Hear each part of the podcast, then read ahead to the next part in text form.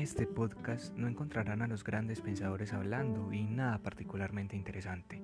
Somos solo dos sujetos sin empleo y desparchados que se las dan de emos y se creen adolescentes viviendo en pleno 2008, aunque ya estemos superando el cuarto de siglo. Nos reunimos a hablar acerca de cosas que se nos vienen a la cabeza. Desamores, películas, series, novelas colombianas con las que crecimos, en fin. Este podcast es como la vida misma, un completo sinsentido. Somos Juan B y Camilo y esto es La Tirria. Milo, vamos a empezar con este intento de podcast que llevamos haciendo desde hace cuánto ya, como desde hace más del año, ¿no? Sí, bastante tiempo. grabando, grabando, nunca finiquitamos nada, algo muy de nuestra personalidad. Pero bueno, Hoy vamos a intentar hablar de un tema que la verdad a mí me emociona mucho, porque si, algo yo creo que afianzó nuestra amistad, o por lo menos de mi parte, es esa posibilidad de hablar estupideces con las que nadie más sepa hablar, como de lo que vamos a hablar hoy. Yo creo que una de las mejores producciones colombianas que ha podido existir, la sucursal del cielo. Yo apuntalaría que para mí es como pues la entrada y el fin de una novela como, pues, no sé, que, pues como que trajo un tinte como demasiado distinto, incluso trajo como un escenario como de mucho calor, de mucha, de mucha pasión en el tema de las novelas colombianas. Eh, yo creo que tiene que ver obviamente con lo que vamos a empezar a relatar dentro de poquito y es por el tema de la salsa. Creo que la salsa ha recorrido bastante bien el país y era una, pues yo creo que fue una serie incluso demasiado corta para lo mucho que había que, que ondar frente al tema. Y no sé si, si fue por tema de rating o qué, pero pues para mí eso debió haber tenido una segunda parte, no sé, no sé, no debió haber acabado nunca, pero era muy buena. Eh, es que, esa novela en el primer capítulo a vos ya te está mostrando un montón de, te vomito un montón de chimbas, pues, desde la salsa que es un sonido súper estruendoso, pero también de todas esas temáticas del racismo, el machismo, la transformación de Cali que tuvo en la época de los setentas, y además el acento sabroso de los caleños, de los vallecaucanos, que yo siempre voy a admirar. Ajá, y pues entra un montón de cosas, porque realmente pensando cuando estábamos hablando como de la creación y escogiendo precisamente de manera muy selectiva y profunda, como si hubiéramos hecho eso, el, proceso este de, esa serie fue muy interesante también como ponerse a pensar como, bueno, Cali, Cali, ¿qué es para, para el país? ¿Sí? ¿Cómo, ¿Cómo esa transfiguración de la que estábamos hablando hace poquito o enunciábamos de Cali se pues se, pudo entender o, al menos la podemos entender nosotros las personas afro eh, como un boom realmente, como que todos empezamos a movernos de cara a Cali o empezamos a sentir Cali, digamos, como el punto eje. Y yo, yo traduciría que Cali es el centro eh, afrodiaspórico, si se quiere, y si el término cabe y si no cabe, pues lo, le meto un puño y lo profundizo para que entre a presión. Lo Es como el, exacto, es como el centro y el eje como, no sé, como tanto cultural como musical, eh, de, concentración de la población afrodescendiente en, en, el país. Sí, uno diría como Chocó y uno dice, bueno, sí, Chocó concentra una alta población, pero es, no deja de ser Chocó.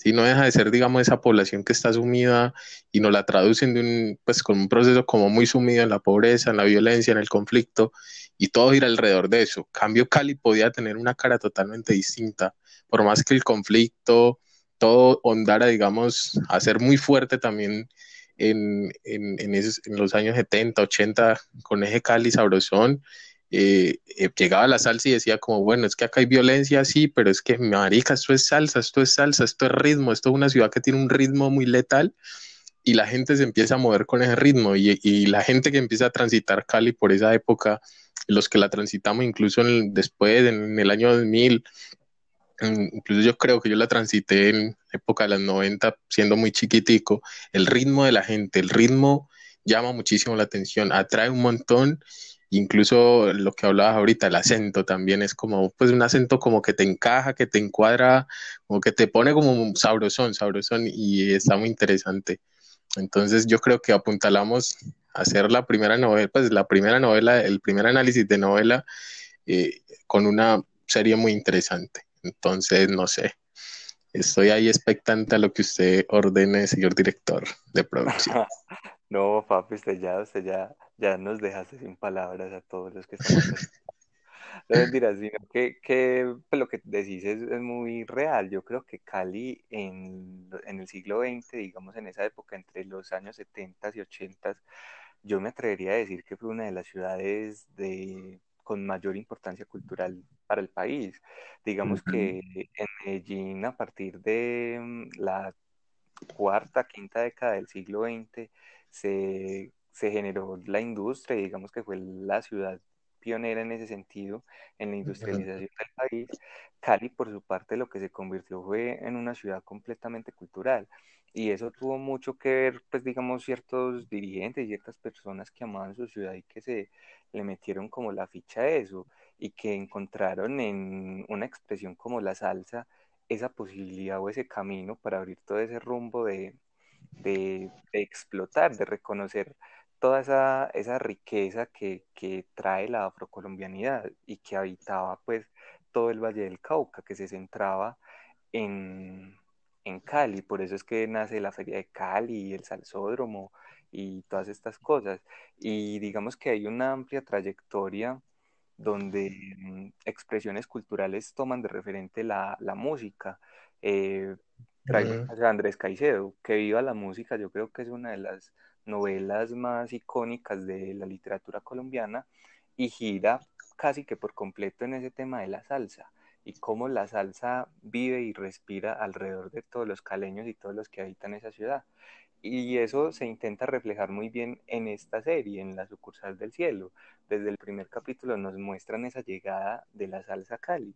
Hay que tener en cuenta que Cali antes no, no tenía un ritmo propio en la costa pues está el vallenato, en el llano está pues la, el, ¿cómo es que se llama? La música llanera. Aquí en Antioquia pues teníamos la carranga, todas esas cosas. Pero Cali no, Cali no tenía como, como una música propia que la representara. ¿Por qué? También por ese tema del racismo. Digamos, la salsa es una expresión cultural que viene por la cultura afro, ¿cierto? Pero yo me atrevería a decir que en Cali, en todo el Valle del Cauca, el racismo es una cosa que, que aún es, es, muy presente y en esa época más esas divisiones de lo de los negros es malo, lo de nosotros es lo puro y lo bueno. Por eso es que esa, la salsa, de todos estos ritmos afrocolombianos o, o digamos de herencias africanas, eh, eran mal vistas, eran vistas como, como algo de, de los pobres, pues, como satanizables, ¿me entiendes?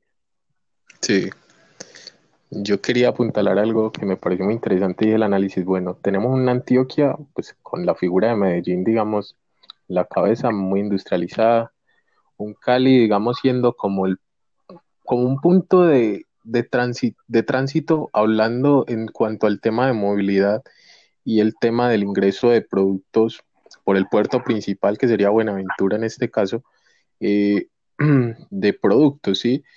Simplemente Cali siendo como el, epicentro ese como de, difusión comercial.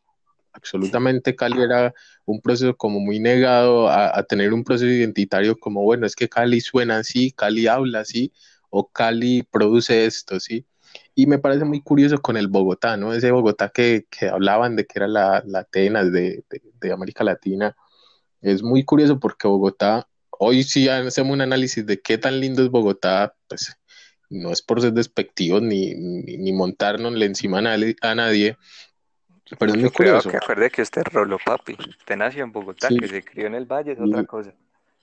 Pero es eso, es como que cada una de las ciudades grandes iba generando un proceso identitario muy interesante, incluso la costa con, con Cartagena, Barranquilla, se iban poniendo como, como pioneros, digamos, de algo muy interesante, ¿no? Como el tema del, del folclore y, y, y, el son y el, y el, sonido de la costa lo iban concentrando, digamos, en esas, esas principales. Incluso sale Valledupar y dice, no, marica, pero es que si todo nace de aquí, nosotros somos los pioneros y centran, digamos, como la capital del vallenato Valledupar. Y es un trabajo que incluso yo digo, como es muy interesante porque nadie habla del César, nadie habla de Valledupar, pero es Valledupar, digamos, la que le empieza a dar una cara, digamos, al menos musicalmente hablando, de eso, ¿no? Y Bogotá está asumido como en una especie como de, ese proceso de, lo alternativo, como de que es, es, la cosmopolitan colombiana, pero alcanza a cogerlo todo, pero a la vez no coge nada porque es como muy rockera, es muy punk, es muy ska, pues es como todos los géneros más alternos del mundo, empieza a concentrarlos, a trabajarlos así como de manera muy somera, pero no generó, y yo diría como que no generó nunca un proceso identitario a partir de algo como, pues que uno diga, marica, esto suena a Bogotá o esto es Bogotá, ¿sí? Uno escucha rock colombiano y dice como, bueno, esto es, suena a, rock, no sé, rolo, pero marca una diferencia que tampoco es la gran diferencia, ¿no? Y en cuanto a Cali, eh, Andrés Caicedo, creo que es una figura muy emblemática para el para Cali, para el Valle del Cauca, incluso a nivel nacional, y es como el ritmo y el drama que tienen todas sus novelas, ¿no?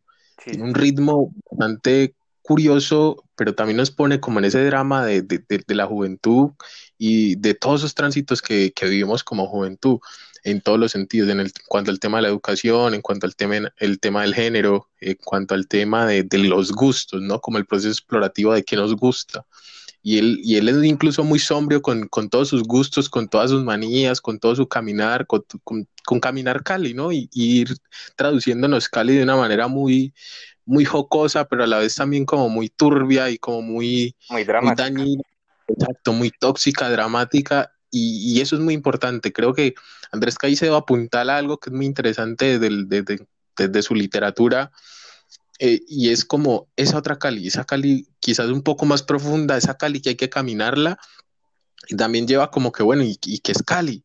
Y, y, empieza la música a decir, bueno, es que la salsa a decir como marica, esto es Cali, esto es Cali, esto es sabor, esto es sabrosura, esto es incluso yo no sé, entendiendo una vez, alguien preguntaba como en un conversatorio sobre afro, sobre algo a comunidad de afrodescendientes en Colombia, y me despertaba mucho el interés como de saber qué era, qué era Cali. Y yo decía, como Cali realmente fue como un proceso que se concentró de la población afrodescendiente migrando, ¿sí? Como migrando de las poblaciones del Pacífico, de, de norte a sur, cayendo a Cali mucha gente habla desde, la mirada desde el Choco y dice, marica, mi vida cambió, se transfiguró cuando llegué a Cali, ¿sí? Y, real, pues sentía, y, siente uno como que no cambia de, sale, salir de Buenaventura y estás en Cali, y en un barrio pues obrero de Cali y te sentís realmente como, como en un pedacito de Buenaventura, un pedacito de Tumaco, no conozco Chocó, pero siento como si fuera la misma conexión. Si sentís que no, no, no abandonas tu Pacífico, sentís bajo la misma línea de lo que es el Pacífico. Y moverte precisamente por las calles de Cali, el centro, eh, la rumba, el, todo, todo, todo lo que empezaba, digamos, a bajar también eh, en cuanto al tema de, los ritmos. La parte rítmica es muy importante porque incluso la, salsa acá empieza a tomar un tono distinto. ¿sí? Empieza como a generar como una identidad diferente, como mucho más golpeada, mucho más sabor digamos, viene... mucho más rápido, o sea, como que digamos el cambio, el cambio que generó en la ciudad, que a la par pues fue por la llegada de ese nuevo ritmo musical, lo que hizo fue como que todo se acelerara, ¿sí me entendés? Ajá, Entonces eso implicó que el mismo ritmo que se, que se escuchaba, que se baila hoy todavía en Cali, pues luego en todo Colombia fuera un ritmo muy distinto al, al de la salsa en el mundo, porque es algo mucho más, como mucho más a la carrera. Ajá, y, es así incluso cuando, y los cubanos incluso hablan mucho de la salsa de, Cali y la, transformación incluso que logra dar Cali cuando baja la salsa, se apodera Cali de la salsa y dice, bueno, esto vamos a hacerlo nuestro, vamos a pulirlo. Y, claro, y lo afro empieza a generar como, bueno, y lo, lo, decías vos al principio, como, claro, es un ritmo muy popular, muy barrial, muy de la gente de clase baja, entonces ellos mismos lo empezaron a moldear desde el, desde el, desde el movimiento, ¿sí? Y se moldea de manera muy interesante porque obviamente el, el negro tiene un, tiene un ritmo demasiado acelerado. El cuerpo, eh, como que la pausa es como muy mínima, todo el movimiento, y así mismo empieza a traducirse y se empiezan a crear orquestas que uno pues realmente es donde admirar y, incluso preocupa en la actualidad como qué pasó con la salsa, que puede ser incluso una pregunta que nos puede quedar de tarea y es qué pasó con la salsa en Colombia. Realmente hay un proceso de extinción casi 90, 95%, yo diría que más, de, de, un proceso serio que uno diga, marica, esto es salsa, esto es la salsa colombiana, realmente es como, quedan muy pocos procesos que uno al menos logra identificar a nivel nacional de, de salsa, ¿sí? Y ya hoy por hoy la salsa incluso mutó y, como que el, incluso digo ahí también como que ese proceso identitario como que, puff, lo soltó la población afrodescendiente y quedó siendo como nada, como que bueno, y hoy por hoy, ¿qué es la salsa? Se muere obviamente los pioneros, muchos otros pioneros de la salsa siguen trabajándola, incluso Medellín empezó, digamos, a, a, abordarlo de un poco más, pues yo diría como más profesional, ¿sí? más industrial, más desde el tema incluso de lo que hablamos ahora, de una Medellín más industrial y, hacer una lectura mucho más industrial de todo lo que puede suceder. Y al menos con el tema cultural en cuanto al tema de la salsa, la coge Fruco y dice como, bueno, acá podemos hacer muchas cosas muy interesantes pero hagámoslo profesional. saquemos la salsa del barrio, saquemos la salsa del ritmo barrial y metámosle un, tono más profesional y lo comer. Eso fue la teoría mercantilista del país, que fue obvio, pues digamos, ya cuando, cuando empezó a crecer esa cultura salsera en el Valle del Cauca y empezó a salir del departamento, es que discos fuentes o pues no recuerdo qué otros discos, otras disqueras habían acá en Antioquia en Medellín tomaron los procesos y pues los volvieron, los, los llevaron al mundo, ¿cierto? Los llevaron a, al resto del país y al mundo en sí. Pero digamos que ese cambio, eso que decís acerca de, de cómo, cómo el, el, mismo ritmo es distinto, el ritmo de la salsa es distinto en el valle, me parece muy chimba porque es algo que se ve reflejado precisamente en esa serie. Y es que, digamos, listo, al inicio están todos bailando música de salón, o no sé, pues, qué, qué clase de música era eso, eso era como, como, una especie de porro o algo que viene muy de la zona andina.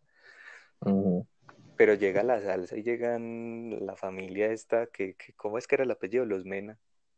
Ajá, ellos llegan de Buenaventura. Que llegan de Buenaventura armar todo el poforro y todo ahí mismo se cambia. Y entonces lo que pasa es como que pues lo que se nos evidencia y, y, que es algo que uno puede ver en la obra del mismo Andrés Caicedo, es como una nueva generación que está cansada de, de la camandulería, que está cansada de no tener un tipo de voz, cuando llega la salsa y empieza a, arrasar con todo en los barrios, lo toman como una voz, como un grito de rebeldía. Entonces, digamos, en la serie lo que, lo que vemos es que las personas mayores obviamente están haciendo mala cara, porque estos negros que están haciendo acá, pero los más jóvenes, por el contrario, están, digamos, embelesados con, ese, con esa música nueva que les está llegando, con esa nueva manera de, de expresarse que, que les ofrecen.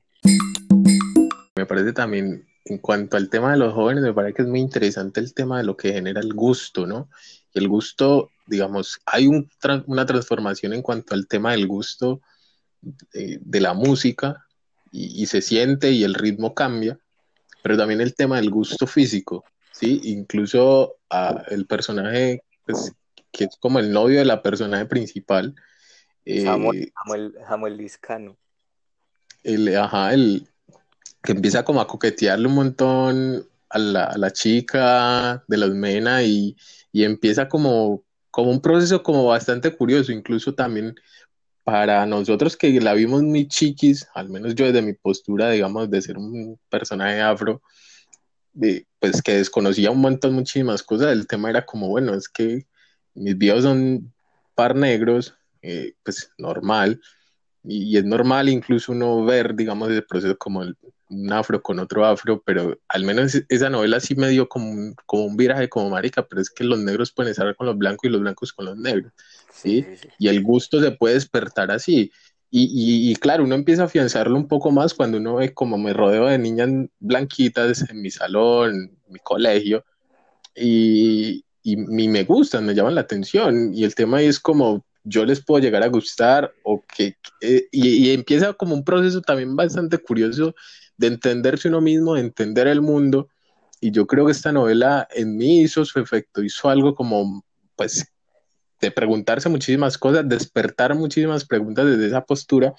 Y, y claro, los, los, jóvenes en esa serie son como, como todo, como, como el, vibrato, pero también se muestra el contraste de, de los mayores como siendo muy reacios, pero también siendo muy doble moral, porque mientras ah, también me acordaba como de la de las ¿cómo de los pantaloncitos cortos que llaman en ese primer capítulo que es es un rodeo, un rodeo de quién usa los pantalones cortos, entonces si los usan, entonces son muy mostronas, no sé qué, y, viene un tema también muy anclado al tema de, lo del género, del racismo, pues, del, del, del, ajá, y que lo marca como es que, ah, bueno, es que tan, yo puedo pararme en una esquina a ver todas las niñas de pantaloncito corto, pero sale mi hija y, y ¿qué me peleo con el que sea porque no me la miren.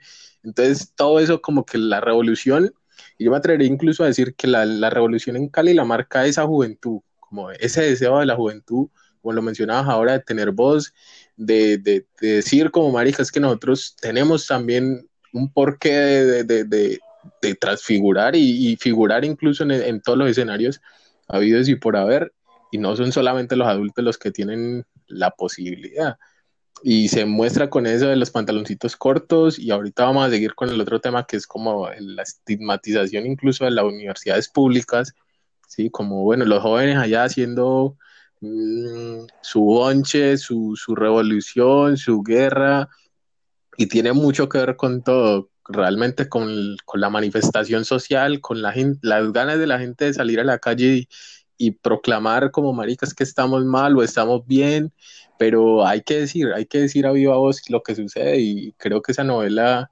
logra, logra, logra en un punto muy alto a mi parecer y, a mi sentir, eh, e, ese, ese punto como de demostrar ese Cali álgido y complejo y loco, pero muy rebelde en todo sentido. Eh, yo creo que, que, también para, digamos, pues, seguir hablando acerca de la sucursal del cielo, hay que tener en cuenta de, pues todo lo que hemos dicho hasta el momento, hay que tener en cuenta como la, mm, la, el momento histórico en el que se desarrolla esa historia y eh, digamos por qué es que lo que vos decías ahorita acerca de esa generación que pues, es muy loca, es muy rebelde, por decirlo de alguna manera, muy contestataria. Y es que en 1970 o 71 se hacen los Juegos Panamericanos en Cali. ¿Eso qué fue lo que hizo? Fue que abrió Colombia al mundo, pues abrió la ciudad al mundo, porque recibió atletas de, toda, de todo el continente americano. Y entonces eso hizo que, que, pues era la primera vez que Colombia, una ciudad de Colombia, era anfitriona de un evento de esos, que pues digamos hoy en día puede que no sea la gran cosa, pero que para su época significaba un montón de, de transformaciones sociales y, y económicas en la misma ciudad. Entonces yo creo que por eso es que esa generación es tan importante, eh, pues para entender por qué esa generación es como tan, tan valiosa en el sentido de que, de que transformó la manera en que se venía viviendo en esa ciudad, em, porque precisamente ya estaban permeados de culturas extranjeras y eso lo que hace es que, es que vos te intereses cada vez más por, por tener una voz, por descubrir cosas, por apreciar otro tipo de circunstancias que eran muy raras aquí en, el país para su época.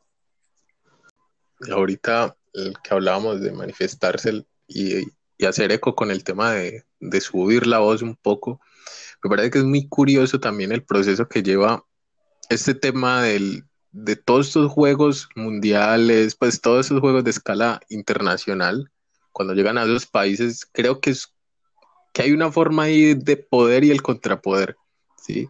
Que se podría determinar incluso en cuanto qué capacidad tengo yo de mostrarle al mundo de que las cosas que están sucediendo en mi país no son tan buenas como las que nos están haciendo creer, ¿sí?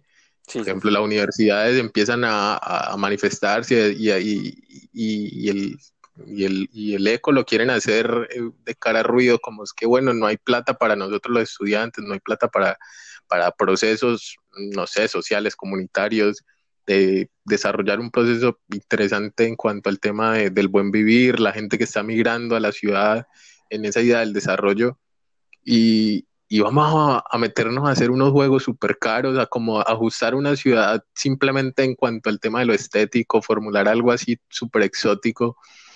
Para darle una buena cara al país y a Cali a manera internacional, cuando para adentro sabemos que estamos sufriendo, la estamos pasando mal. Incluso yo creo que la, la salsa ahí puede ser un doble juego y un doble papel muy interesante, y es como la salsa como un proceso como que genera la rebeldía, pero también la salsa como que un proceso que distrae un montón. Como bueno, ya estamos en fuego, estamos ardiendo en rebeldía, pero tenemos la salsa y la salsa nos hace ser libres, sentirnos libres, incluso los hippies y todos estos locos que aparecen ahí, los mamertos, castrochavistas, que dirían muchos en el, en el largor popular político del país, eh, es muy curioso porque son, hablan es solamente de la idea de libertad, quieren estallar ese proceso y la idea de libertad y libertad y libertad eh, absoluta y, la libertad es como despojarse de toda línea de poder y toda esta mierda, pero, pero la salsa llega y los distrae. Realmente es como, bueno, ya está la salsa y el cuerpo de ustedes es libre y ya como que, bueno, ya pasa un segundo plano todas las reivindicaciones quizás que en algún momento se, se estaban pronunciando.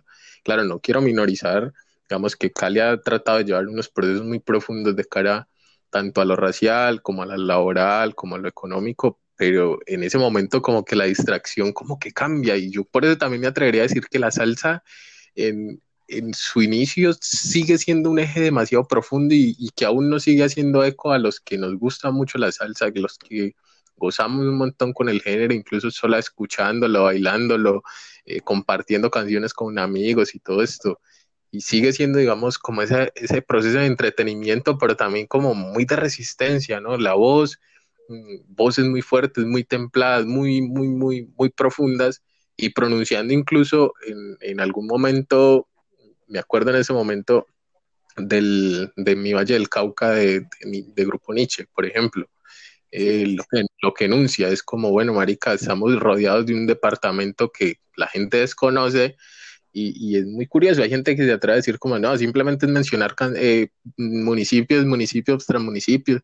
No, yo creo que pues, yo que soy del Valle del Cauca entiendo un poco eh, el, un, poco el trasfondo quizás que quería darle Jairo Varela a esa canción y es, marica, pues hay que conocer dónde estamos parados y es muy interesante incluso partiendo simplemente de, la ubicación geográfica porque habla del norte al centro y, al sur de, pues, y la variedad incluso eh, no sé que para el momento existía en cuanto al tema agrícola enuncia muchas cosas enuncia particularidades de, cada uno de los municipios, pues algunos, y luego sale Buenaventura y Caney, que es, es, una locura, ¿sí? Y nos empieza a hablar de un Buenaventura y nos empieza a hablar incluso de una raíz mucho más profunda que, que los que conocían simplemente Cali, digamos, como pues sus pobladores, mayoritariamente migrantes de la, de la región del Pacífico, como que bueno, es que hay un Buenaventura y es un lugar mucho más exótico que Cali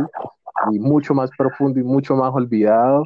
Entonces, como ponerlo en el escenario y es como, uy, marica, ¿qué es Buenaventura? ¿Qué, qué se vive en Buenaventura? ¿Qué son? ¿Qué suena Buenaventura? ¿Qué suena?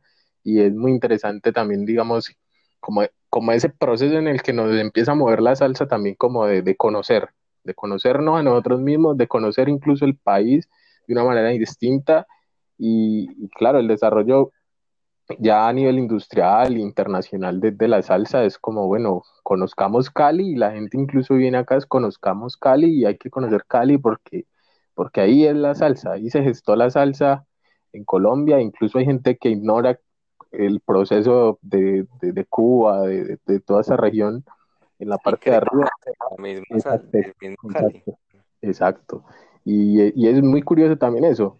Y claro, y te suena la salsa, en la actualidad te suena la salsa, pero te ponen un bombo, te ponen una marimba y, como que, bueno, eh, es una confluencia bastante pesada de, ritmos y, el baile no para, la gente no, no quiere parar de bailar. Y es real, Cali se adormece incluso políticamente al final del año porque es, es Cali, la feria de Cali no importa nada no importa absolutamente nada, estamos en feria, hay que olvidarlo todo, lo bueno, lo malo. Y es una locura realmente. Lo, pues, lo que sucede en Cali sigue siendo también muy loco de cara a todo este proceso. Pero sí, creo que esa serie es brutal. Entenderla, traducirla es mera tarea. Entonces, es que yo creo que, que, tiene mucho, mucha tela para cortar y digamos la historia en sí, puede que la intención haya sido muy buena, pero se queda corta, se queda corta precisamente porque fue solo una temporada, porque eran capítulos muy cortos, pero tenía mucha historia para, para hablar. Digamos, acá nosotros hemos estado resumiendo y, hablando muy a la carrera de lo que se nos ocurre, pero si alguien se, se, sienta y se parcha en serio a contar toda la historia y toda la importancia que, tuvo la salsa para una ciudad como Cali y digamos en, en, ese, en ese momento histórico, en esa generación de los años 70, eh, quedan muchas historias, quedan muchas historias inconclusas y, y no, muchísimo, muchísimo tema tema para, para seguir hablando. Mira que... Tengo dos cositas que, que las estoy incluso anotando. Una es el tema de los personajes afro en, la escena cinematográfica colombiana. Es muy importante incluso como incluso yo creo que esa serie logra hacer eso, romper con ese papel de servidumbre, de, de, de porque quizás aparecían dos, tres, cuatro, cinco, en, en, una escena, digamos, eh, pero siempre siendo unos dobles, siendo unos, un papel muy secundario, digamos, en el proceso. De... Eso, o el, o el nichecito graciosito, pues que lo ponen ahí como para entretener, pero en cambio en esta, en esta serie lo que hacen es que los personajes afro son los que de una te entran el conflicto y te, Exacto. te chocar con todo. E, eso es muy interesante porque incluso lo que hace es reflejar algo que ha sucedido históricamente y es como, ¿qué sucede cuando llega un, un negro a algún lugar, algún espacio, digamos, donde ha sido incluso limitado y conservado de tal manera de que ese espacio sea tan bloqueado y tan cerrado que, que, el, que no, no hay ingreso, está blindado y el proceso como que racial, de racismo muy estructural, opera y sigue funcionando de manera muy fuerte. Entonces, cuando logra acceder, digamos, empieza, digamos, a fracturarse algo e incluso empieza a cuestionarse mucha gente, mucha cosa, y y salen también muchos radicalismos, ¿sí? Como que no deberían estar acá, no tienen por qué estar acá, no tienen por qué eh, habitar los mismos espacios de nosotros, pero realmente esa novela no le importó si la apostó al conflicto y realmente en ese conflicto, digamos, de intereses de tanto culturales como raciales como musicales y de todo tipo, los puso a conversar ahí y fue fuerte, incluso hoy por hoy si uno tiene cómo acceder y, verse toda la serie, realmente súper recomendadísima. Eh, es, es un, una serie que sucursalmente te lleva al cielo.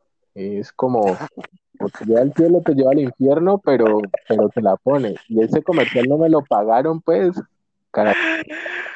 la pauta y el comercial, pero es muy interesante.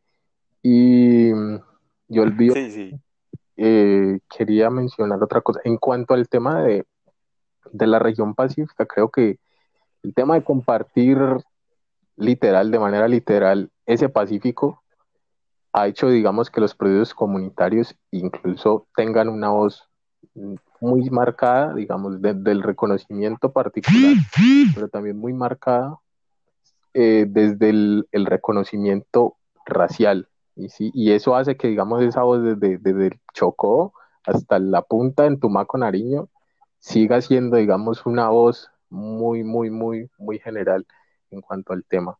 Pero sí, súper recomendada la serie. Es, es, yo diría, a mi parecer, de las mejores novelas que, ha tenido el país. Que yo también, por lo menos las, de las que nos tocó a nosotros, porque creo que hay, hay una novela que es mucho más vieja, se llama Azúcar, mi mamá habla mucho de esa novela, que también trata mucho el tema racial y también se ubica en el Valle del Cauca.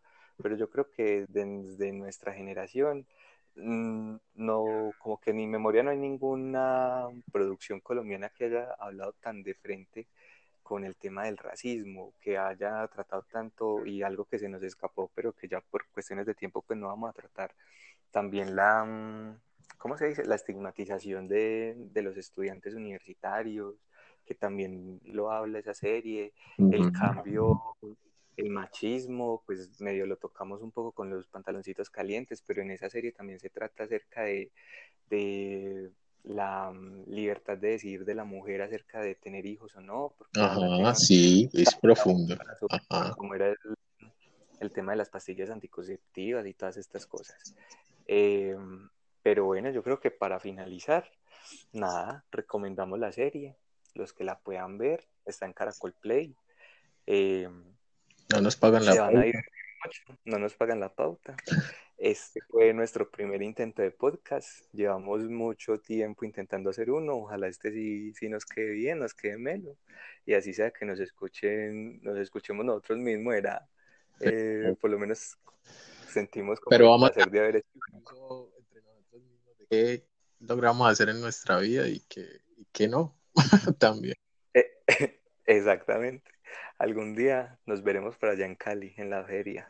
Petronio, invitadísimo siempre al Petronio Álvarez. Creo que es, es, para mí es mucho más importante que conozcan el Pacífico en, en, un Petronio, en un boom del Petronio, porque es todo ritmo, a todo volumen y, y, la van a gozar un montón. Y la Feria de Cali es hermosa, pero les recomiendo brutalmente el Petronio Álvarez. Ese sí es mucho más pesado.